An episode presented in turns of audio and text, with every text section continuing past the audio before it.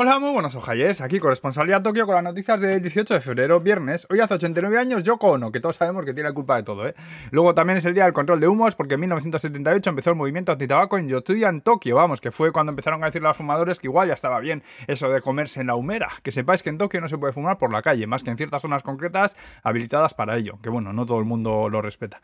En fin, también hace 15 años desde la primera maratón de Tokio, que yo corrí hace unos años, por cierto, menuda experiencia más chula. Me he inscrito todos los años después de aquella, pero no hay manera, macho. Si vives aquí lo tienes jodido.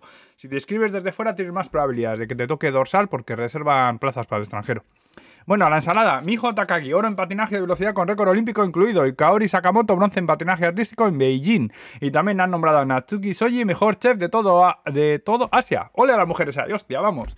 Luego también el jefe de todo esto, Takishida, ayer dijo un par de cosas sobre la frontera. El límite de personas que pueden entrar al país pasa de 3.500 a 5.000 diarias, la cuarentena pasa a ser de 3 días, y lo que os conté ayer que no hacía falta cuarentena si estás vacunado.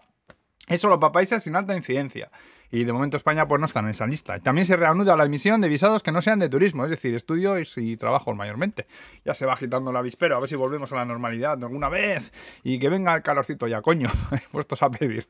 Burger King ha sacado una hamburguesaca con cuatro cachos de carne que ha llamado King Jetty. McDonald's ha sacado una mierda llamada Kit Kat McFlurry, que es un helado con Kit Kat machacados dentro, mayormente, vamos. Que alguien les diga que paren ya, por Dios. Eh, luego en Hokkaido dicen que se han visto un par de ciervos Zosika, que son unos ciervos blancos muy, muy bonitos que se dejan ver de vez en cuando y a los que se les ha apodado mensajeros de Dios. Ya te avisé que ayer que aquí se flipaba mucho poniendo nombres, ¿eh?